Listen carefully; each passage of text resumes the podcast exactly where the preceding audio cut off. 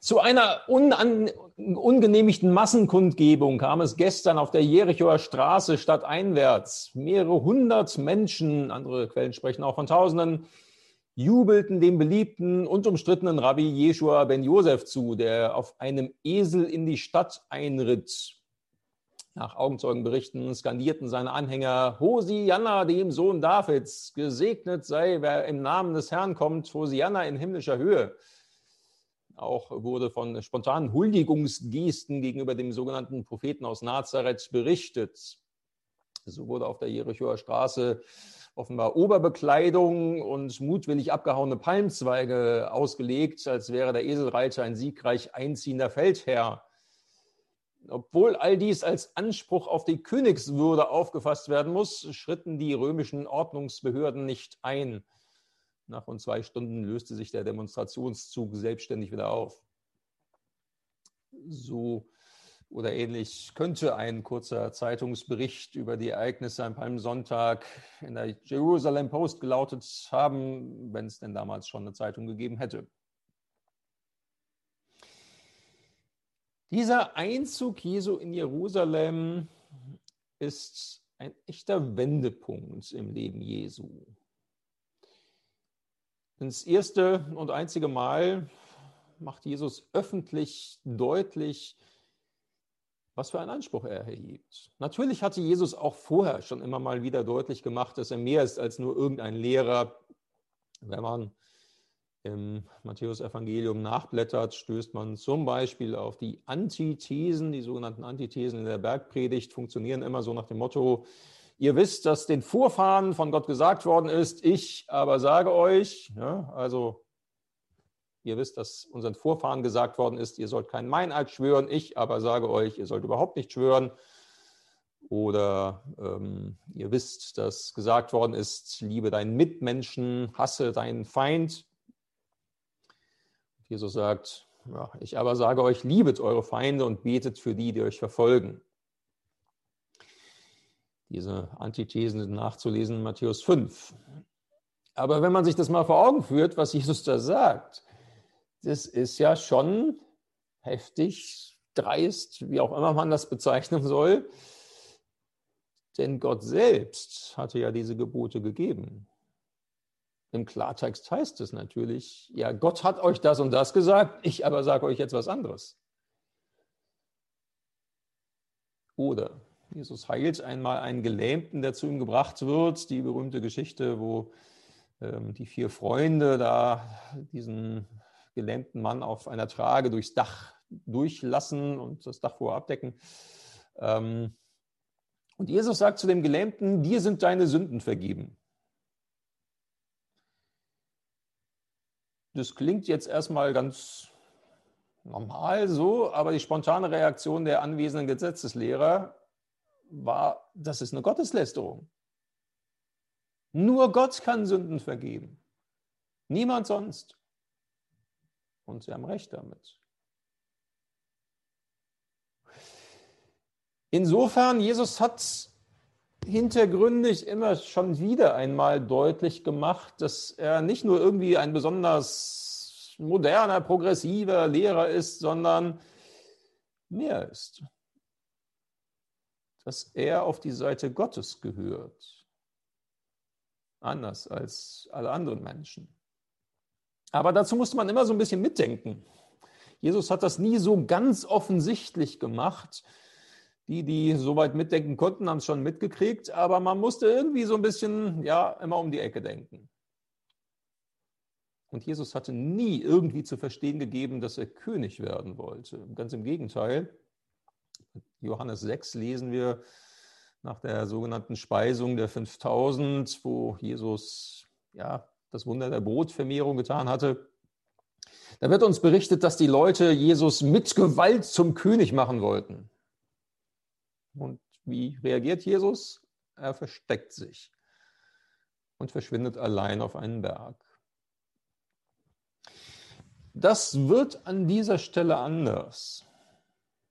Die Veränderung zeigt sich schon im ersten Abschnitt, den wir gehört haben. Da ist von den beiden Blinden von Jericho die Rede.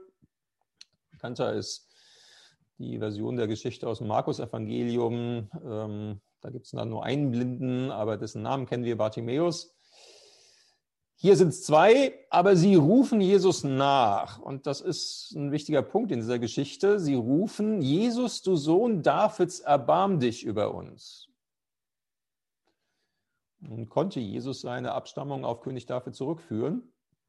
Ähm, kann man nachlesen in den sogenannten Geschlechtsregistern oder in der Abstammungslinie am Anfang des Matthäus-Evangeliums, am Anfang des Lukas-Evangeliums. Aber Sohn Davids war schon mehr als nur einer meiner Ur-Ur-Ur-Urgroßväter war eben König David, sondern es war zugleich eine Königsbezeichnung. Und Jesus korrigiert das nicht. Also Sag mal, wenn mich jemand ansprechen würde, oh, erlauchter Ingo, König von Deutschland, würde ich antworten, nee, Moment mal, stopp. Ich bin einfach nur Ingo, Punkt, fertig. Ne? Jesus reagiert anders. Die Blinden rufen ihn, Jesus, du Sohn Davids. Und Jesus sagt, ja, was wollt ihr? Er fühlt sich angesprochen mit diesem Königstitel und korrigiert das nicht. Und diese Bezeichnung Sohn Davids wird hier in der Geschichte vom Einzug in Jerusalem wieder aufgegriffen und hunderte Menschen skandieren das. Und Jesus macht da auch noch auf andere Weise deutlich, dass er einen Anspruch erhebt. Jesus reitet. Es ist das erste und einzige Mal, dass er von ihm berichtet wird, dass er geritten ist, sonst ging er zu Fuß. Und er suchte sich ein spezielles Reittier aus. Ein Esel, das war natürlich Reittier der armen Leute, also nicht Mercedes-Karosse, sondern eher so das Moffa. Aber zugleich ist das auch die Erfüllung einer alten Prophetie aus den Büchern Jesaja und Zachariah. Sagt der Stadt Jerusalem, dein König kommt jetzt zu dir, dein König. Er verzichtet auf Gewalt, er reitet auf einem Esel und auf einem Eselsfohlen, dem Jungen eines Lasttiers. Also auch dadurch macht Jesus deutlich, ich habe hier einen Anspruch, König zu sein. Und die Leute, die Jesus begleiten, nehmen das auf. Sie huldigen ihm wie einem siegreich zurückkehrenden Feldherrn oder König, indem sie eben ihre Kleider, ihre Obergewänder ausziehen, vor dem Esel ausbreiten, Palmzweige schwenken und auch auf die Straße legen. Jesus zieht wie ein König nach Jerusalem ein und macht damit ganz offensichtlich einen Anspruch geltend, keine Andeutung mehr, keine versteckten Hinweise mehr, kein, man muss mal um die Ecke denken, um das mitzukriegen, sondern ganz offen. Und das geht dann ja noch weiter. Die nächste Geschichte haben wir auch gelesen und gehört. Ähm, Jesus räumt im Tempel auf, die Tempelreinigung. Also am Gemeindehaus ist ja auch manchmal so ein bisschen Betrieb. Ne? Also Leute, die mit der Gemeinde gar nichts zu tun haben, sitzen da, unterhalten sich. In den allermeisten Fällen völlig okay. Aber manchmal fließt auch ziemlich viel Alkohol und es wird ziemlich laut. Und wenn ich dann da bin, dann mache ich mal von meinem Hausrecht Gebrauch. Ne? Ich gehöre zur Gemeinde und darf sagen, was da passieren darf und was nicht. Und dann schicke ich auch schon mal Leute weg, und Jesus tritt im Tempel auch auf als der, der das Hausrecht hat und es im Namen Gottes ausübt. Mein Haus soll ein Bethaus sein für alle Völker, sagt er. Mein Haus. Gottes Haus, ja, aber er, Jesus, übt quasi das Hausrecht aus. So, und mit alledem, Einzug in Jerusalem auf dem Esel, Sohn Davids, Tempelreinigung, und all dem macht Jesus einen Anspruch deutlich und stellt die Menschen im Grunde genommen vor eine klare Wahl. Krönt mich oder kreuzigt mich. Krönt mich oder kreuzigt mich. Denn entweder er stellt diesen Anspruch ähm, mit Recht und ist ein König oder ist ein Hochverräter. Er lässt ihnen gar keine andere Wahl als entweder seinen Anspruch anzuerkennen oder sehr deutlich abzuweisen, krönt mich oder kreuzigt mich. Im Grunde ist das bis heute der Anspruch Jesu. Jesus hat ja eben auch ein Herrschaftsanspruch. Wir sprechen heute lieber und mehr von der Liebe Gottes, das ist auch gut. Aber eine der kürzesten Zusammenfassungen dessen, wer Jesus ist, ist ja, Jesus ist Retter und Herr. Kennen wir schon aus der Weihnachtsgeschichte. Euch ist heute der Heiland geboren. Welcher ist Christus der Herr? Heiland und Herr. Und das ist wichtig, dass wir beides im Blick behalten. Jesus ist Retter und Herr, König und Erlöser. Und wir können entweder nur den ganzen Jesus haben oder gar keinen. Also wenn zu mir jemand sagen würde, also Ingo, komm rein, aber Scharwächter bleibt draußen, äh, würde ich sagen, ey, was willst du jetzt? Äh, ich bin nun mal Ingo Scharwächter und entweder kriegst du mich ganz oder gar nicht. Also soll ich rein oder raus? Ähm, so ist es bei Jesus auch. Jesus ist Retter und Herr und wir können nur entweder den ganzen Jesus haben oder gar keinen. Und nun mag man sich das vielleicht mal ganz praktisch so vorstellen, dass Jesus gleichsam auf unser Herz zureitet als König und uns wie am Beginn unseres Weges mit ihm wieder neu vor die Frage stellt, darf ich einziehen als dein König und dein Herr?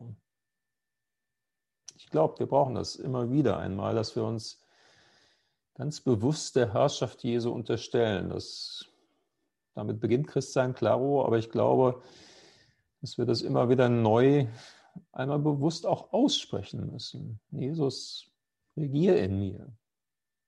Vor dir beuge ich meine Knie und vor nichts und niemandem sonst. Jesus, du bist mein Retter und mein Herr, mein Erlöser und mein König. Und vielleicht ist es gut, das heute mal wieder neu festzumachen und auszusprechen. Zieh bei mir ein in mein Herz als König und als Herr.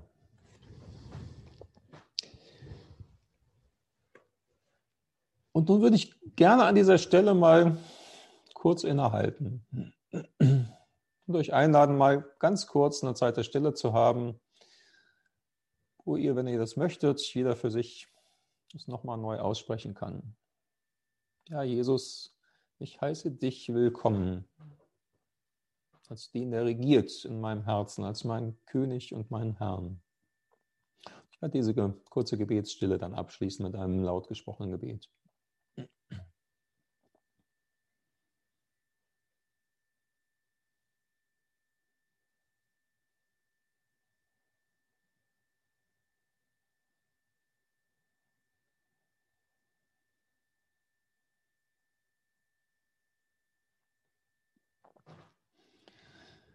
Ja, Jesus, unser Herr, das wollen wir heute neu wieder aussprechen. Du bist unser Herr. Du bist der rechtmäßige König dieser Welt. Und wir haben uns dir unterstellt am Beginn unseres Weges und wir wollen es heute wieder neu aussprechen. Regier du in uns, unter uns als Geschwister, die wir zusammengehören. Wir wollen uns dir beugen als unserem König und Herrn. Amen.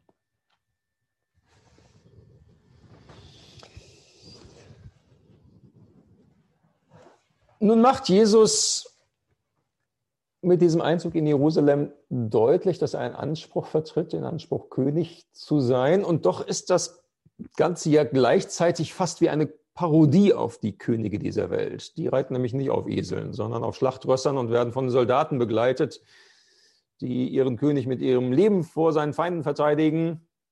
So aber dieser König kommt ohne Soldaten und wird sein Leben für seine Feinde lassen. Die Leute jubeln Jesus als wie einem König zu, aber eigentlich haben sie keine Ahnung, was für einem König sie dazu jubeln. Und interessant ist, dass sie dabei Hosianna rufen. Klingt so ähnlich wie Halleluja, bedeutet ursprünglich aber eigentlich was völlig anderes. Das bedeutet, rette uns. Ja, Hilfe, SOS, rette uns. Die das rufen, haben vermutlich schon auch eine Vorstellung davon, wovor und wie sie gerettet werden wollen. Sie wollen von der römischen Fremdherrschaft gerettet werden und ihre Freiheit als Volk wiedererlangen. Ist natürlich ja auch eine tiefe Belastung, von fremden Herren beherrscht zu werden. Also, ne, so Römer go home, Jesus for President und Freibier und Brot für alle, so irgendwie. Das ist wahrscheinlich das, was hinter den Hosianer-Rufen gesteckt hat. Aber eigentlich heißt es, rette uns. Und ja, Jesus wird der Retter sein. Aber ein anderer Retter. Der Retter, der für uns Menschen stirbt und als erster von den Toten aufersteht, der unsere Schuld auf sich nimmt, die Schuld von Römern und Juden, von großen Herrschern und kleinen Leuten, von Besatzern und Freiheitskämpfern. Menschen rufen, Hosianna, rette uns, und Jesus erhört diesen Ruf, aber tut es anders, als die Menschen es erwarten. Ich glaube, damit muss man immer rechnen, wenn man zu Jesus um Hilfe ruft. Dass unsere Bitten anders erhört, als wir gedacht haben und dabei anderes und Besseres tut und Tieferes, als wir erbeten haben. Die Menschen rufen um Errettung vor den Römern, aber Jesus gibt eine andere Rettung. Er rettet vor dem ewigen Tod.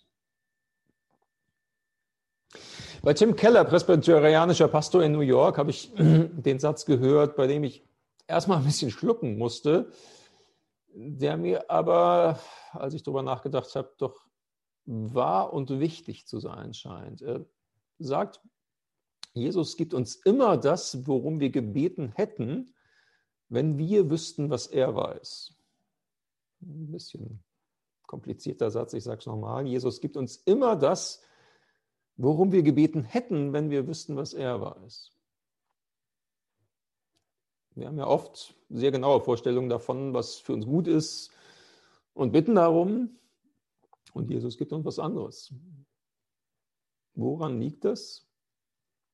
Liebt er uns doch nicht so sehr, wie immer gesagt wird? Oder kriegt er es nicht anders hin? Doch. Aber Jesus sieht das Ganze wir nicht. Und darum wird er unsere Bitten immer auf die bestmögliche Art beantworten. Jesus gibt uns immer das, worum wir gebeten hätten, wenn wir wüssten, was er weiß. Verstehen werden wir das nicht immer und wir dürfen auch trotzdem frustriert sein und nach dem Warum fragen. Selbst Jesus hat am Kreuz nach dem Warum gefragt. Mein Gott, mein Gott, warum hast du mich verlassen? Mehr dazu Karfreitag. Und doch bei allen offenen Fragen, die wir haben, glaube ich, ist das wahr. Jesus gibt uns immer das, warum wir gebeten hätten, wenn wir wüssten, was er weiß. Das sehen wir hier beim Einzug in Jerusalem. Die Menschen rufen, Hosianna, rette uns, und Jesus erhört sie. Aber er tut es ganz anders, als sie sich das und als wir uns das vorgestellt hätten.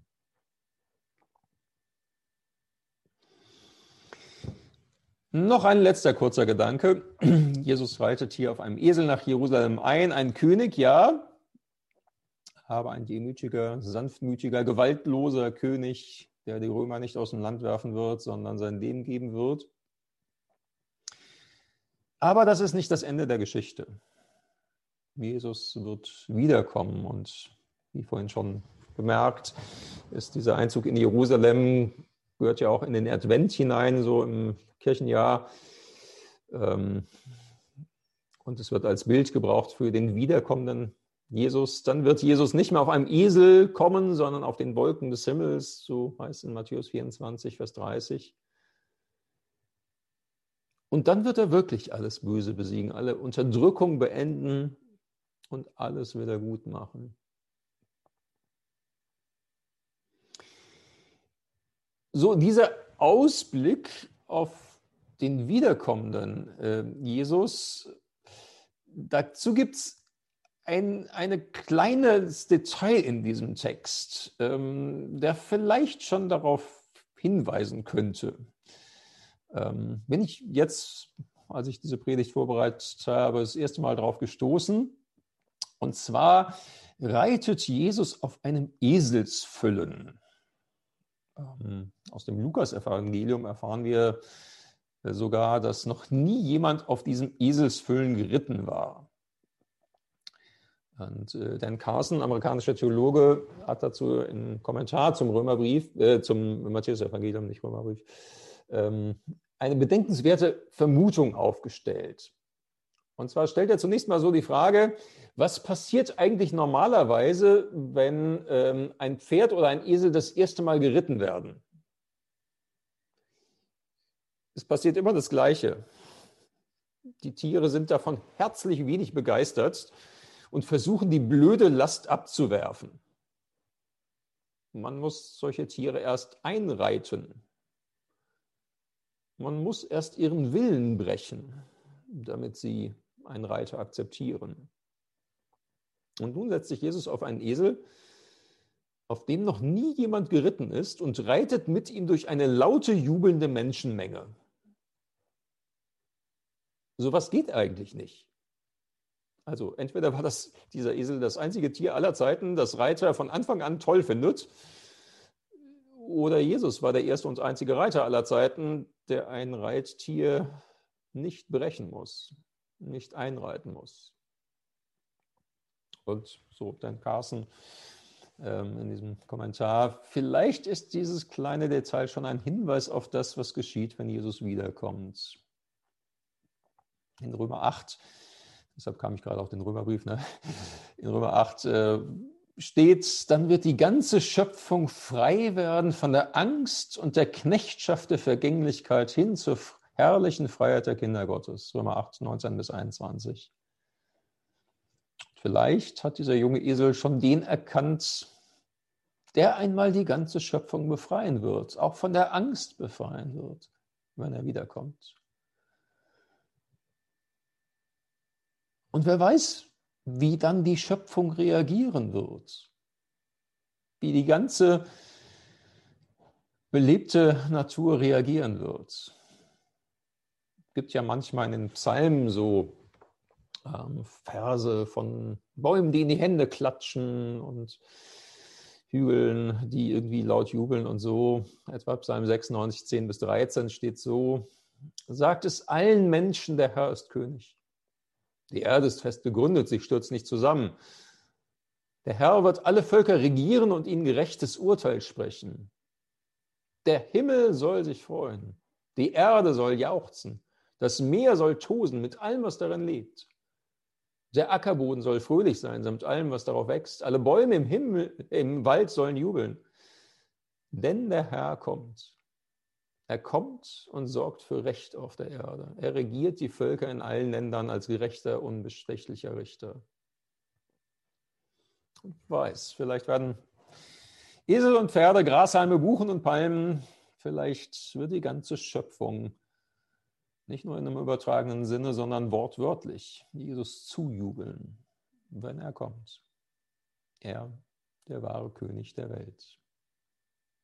Amen.